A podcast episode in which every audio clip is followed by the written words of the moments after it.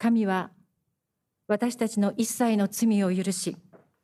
規則によって私たちを訴えて、不利に陥れていた証書を破棄し、これを十字架に釘付けにして取り除いてくださいました。証書を破棄して十字架に釘付けにする。とても強い印象的な言葉だと思います。証書というのは特に負債証書を表す言葉でイエス様が繰り返し罪というものを負債借金に例えられたことから考えるなら負債証書というのは私どもの罪が書き記された記録です。神様は私たちの罪状書きを十字架に釘付けにしてくださいました。実際目に見える仕方で歴史に起こったことからするなら不思議な書き方です人間がイエス様をあの時十字架につけたのですけれどもコロサイの信徒への手紙は実はあの時神様が私たちの罪状書きを十字架に釘付けにしたのだと言います。こういう表現は他の文書にはあまりないので、コロサイの信徒への手紙が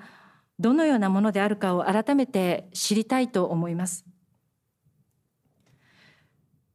仲介書を読むとまずつまずきになるようなことが書いてあります。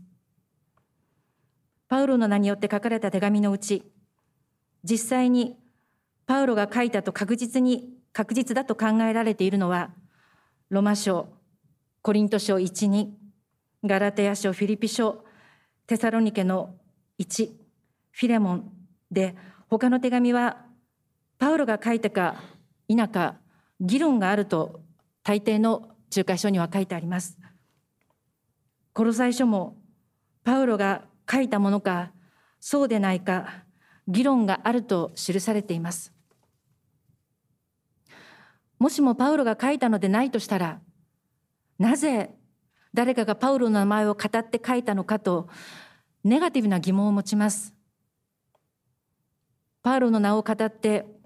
自らの主義主張を通そうとしたのか、あるいは手紙を権威づけしようとしたのかと思います。聖書の著者が誰であるかという問題については、当時は著作権という概念もないし、イザヤ書のように預言者イザヤとその周辺の人々、弟子のグループをまとめてイザヤと理解すべきなのと同じだという説明もあります。でも、手紙において、パウロではない人が、パウロからと書き始めるのはどうかと思うのです。文書の価値が減じるように思います。福音書については、はじめはマタイによるだとかマルコによるといったタイトルはついていなくて、教会に伝えられてきた口伝や語録がまとめられ、それに後の時代の人が伝承に基づいた著者名をつけることになったと想定されるので、それは抵抗がありません。けれども、手紙の差出人が偽るというのはそれとは異なることです。このように考えていたのですが、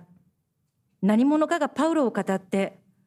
違うことをコロサイ教会に手紙をで書いて送ったというのはありえないと気づかされます。以前、生徒と SNS などのなりすましについて話したことがあり、その時生徒たちは、そういうことはありえないと言っていました。なぜなら、文体の違いでわかる。具体的には、句読点の打ち方の違いでもわかると言っていて驚いたことがあります。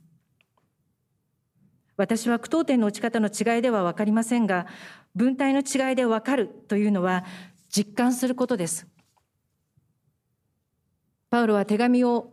口述筆記させていたようなので、文体には筆記した人の個性が出ると思いますが、内容がパウロのメッセージと異なれば、コロサイ教会の人々はなりすましだと分かったに違いありません。コロサイ教会はエパフロスフラスという人が建てたものでエパフラスは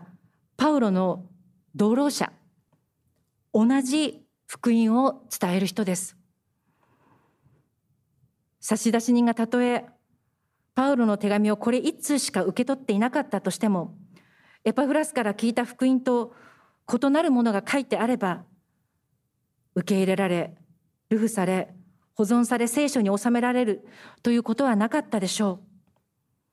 そもそも当時手紙というのは郵便屋さんが運ぶのではなく知り合いが運ぶのですからなりすましというのは不可能です。そうであるならば他にどんなケースが考えられるのでしょうかもしかするとコロサイ教会の人々がパウロの弟子からもらった手紙をパウロからもらった手紙であるかのように書き換えたということはもしかしたらあるかもしれませんあるいは後の時代にパウロの弟子が実際にはコロサイ教会に送らないけれどもパウロがコロサイ教会に書いた手紙という形式で文章を創作したということがあるかもしれません。コロサイ教会の人々が手紙の差出人をパウロに変えたということであればなりすましではありませんし手紙という形式を取った文書というのであるなら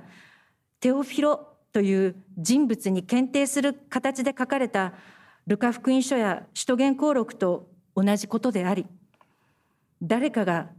偽りを書いたという倫理的な問題ではなくなります。私たちにとって重要なのは誰が書いたか誰に書いたかという個人の問題ではなく、キリスト者が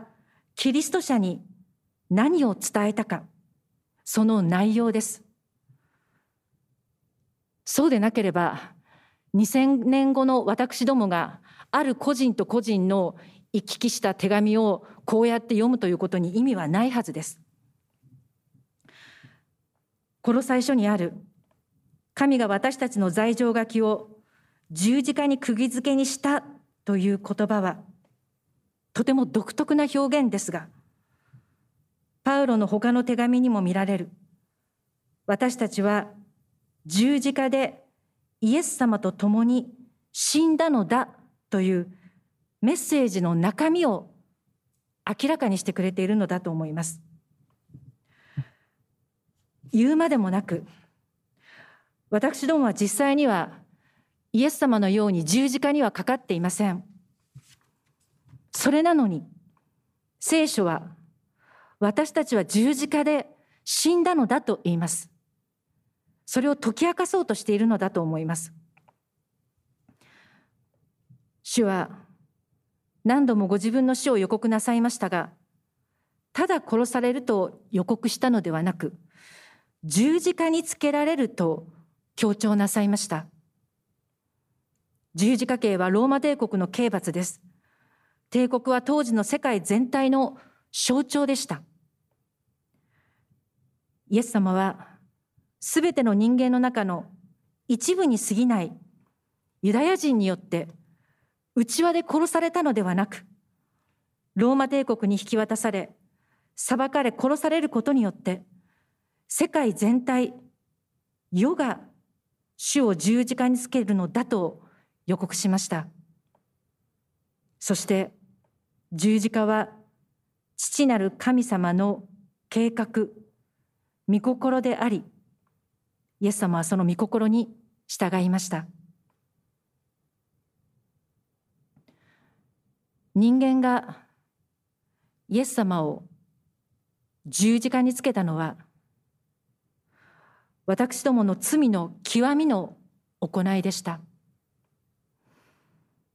けれどもこの時神様はなぜか私たちのそのような罪をなしにすることを行いました私たちに怒り人間世界を根こそぎ滅ぼしてもおかしくない時に私たちの罪状書きを捨て去りました。前回フィリピの信徒への手紙のところで自分というのはとてもしぶといしつこい変わることができないということを申し上げました。けれどもコロサイ書が伝える神様が人間の罪状書きを十字架に釘付けにするという技は自分でも自分ではどうすることもできないどうしようもない罪の私を神様が十字架に釘付けにしてくださった殺してくださったということです。私は罪の自分を滅ぼすことができません。しかし神様は私たちの罪を滅ぼすことができます。聖書を破棄するの破棄するというギリシャ語は辞書を調べるといろいろな説明があって書か書かれている言葉に棒線を引いて取り消すということまで書いてありました。聖書には命の書というものが描かれていて救われる者の名が記されています。他方コロサイ書に書かれている証書はその反対に私の名前とその犯した罪が書いてあるいわば死の書地獄行きのリストです。神様は主の贖いによってその書に書かれているものをすべて消して無効にし十字架に釘付けにしました。そして一章二十二節にあるよう今私たちをご自分の前に聖なるもの傷のないもの咎められることのないものとしてくださいました。どのように私どもが自らの醜さ愚かさに絶望することがあっても神様は私たちをそのように見てはおられません。新しい私たちが神様の前に生きています。十字架はもはやただの刑罰の道具ではなくなりました。前にもお話ししたことがありますが十字架を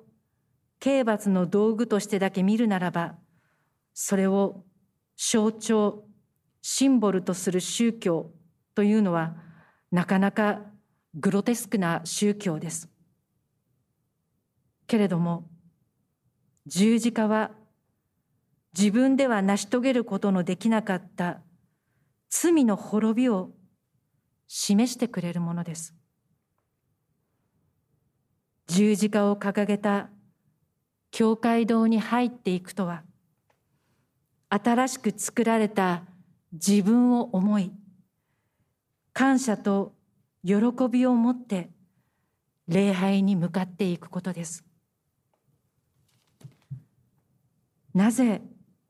このような救いが私たちに与えられたのか。神様が御子の十字架の血によって私たちをご自分と和解させられたからと書いてあります。イエス様が私たちを愛して私たちのために十字架についてくださったからです。絵画彫刻の歴史の中で十字架像の変遷というテーマがあります。ローマ帝国でキリスト教迫害の時代が終わり公に主を描くことができるようになった時はじめ十字架につけられたイエス様は真正面を向いて堂々と威厳を持った姿として描かれていました。それが時代が下ると苦しみにお顔体を歪ませる姿として描かれるようになります。特にペストなどの疫病に見舞われた時代。十字架で苦しむ主のお姿が描かれるようになりました。あなたは一人ではありません。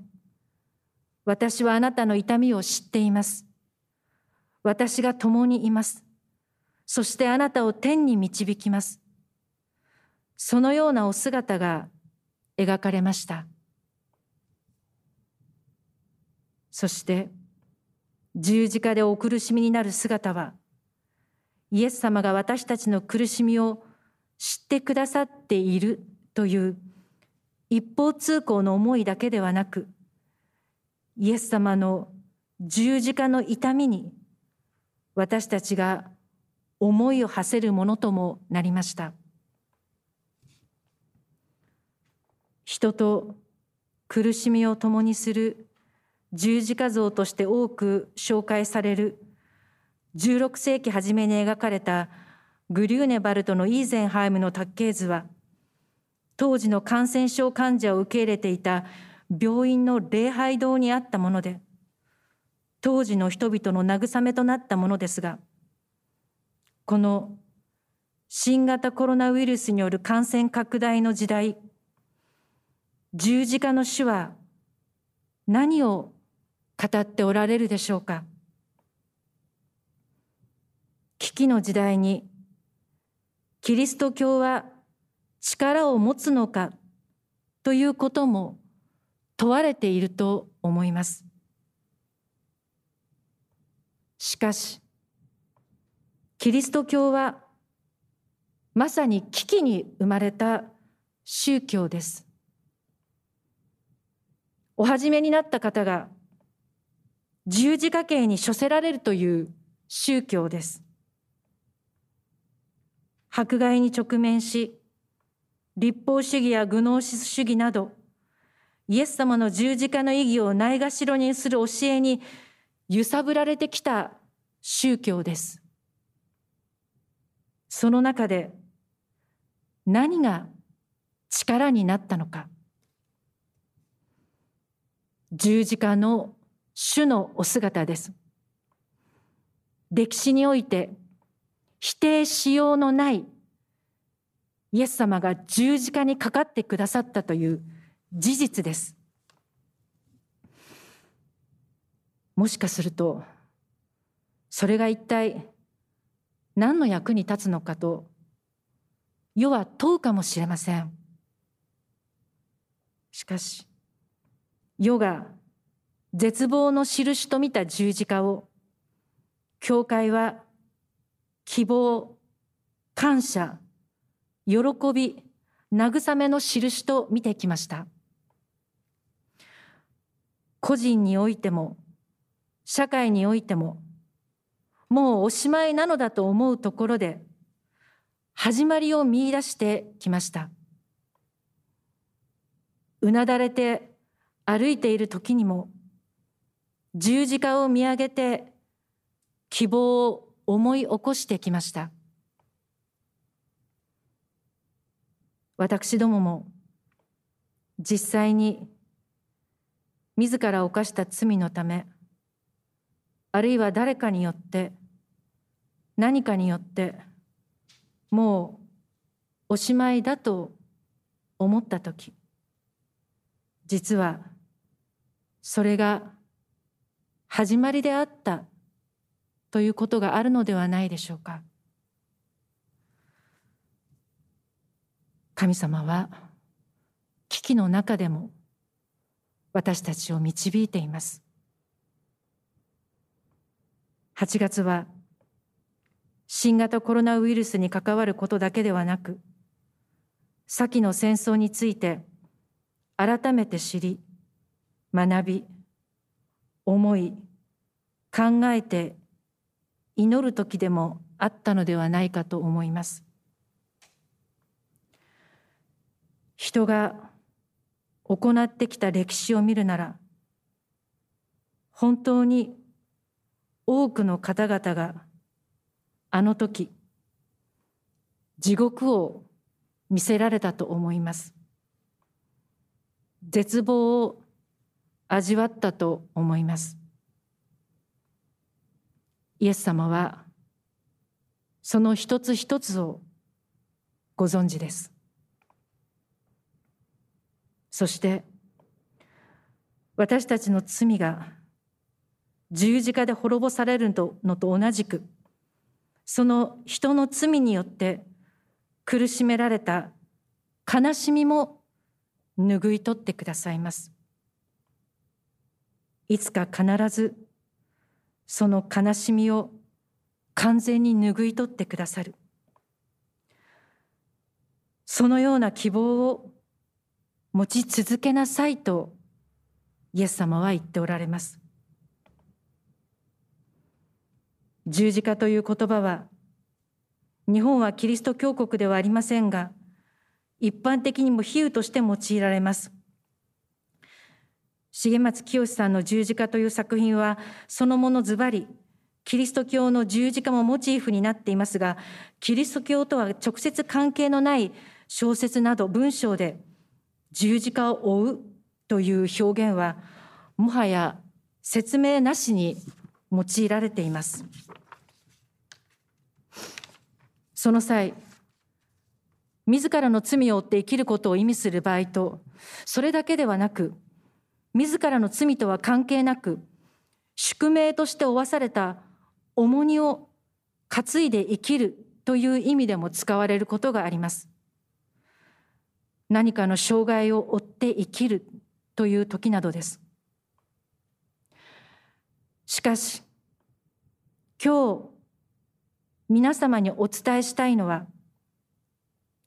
聖書が語る十字架というのは単なる重荷ではないということです。十字架には私たちの罪が釘付けにされた滅ぼされた主が私たちの罪を負ってくださったという喜びが込められています。だからイエス様は私とくびきを負いなさい私と背負うくびきは軽いのだよと言ってくださいました十字架を追って生きるとは死活めらしい顔をして生きることではありませんイエス様と共にある最上の喜びと感謝に生きることでもあります。今日は十字架についてお伝えしたいと思ってまいりましたので、改めてこの教会の塔の上の十字架を見ました。私たちは十字架を見るたびに、ああ、あそこで私たちの罪は滅ぼされているんだ。釘付けにされているんだ。新しい私たちが神様の前に始まっているのだと思うことができます。そのようにして共に歩ませていただきたいと願います。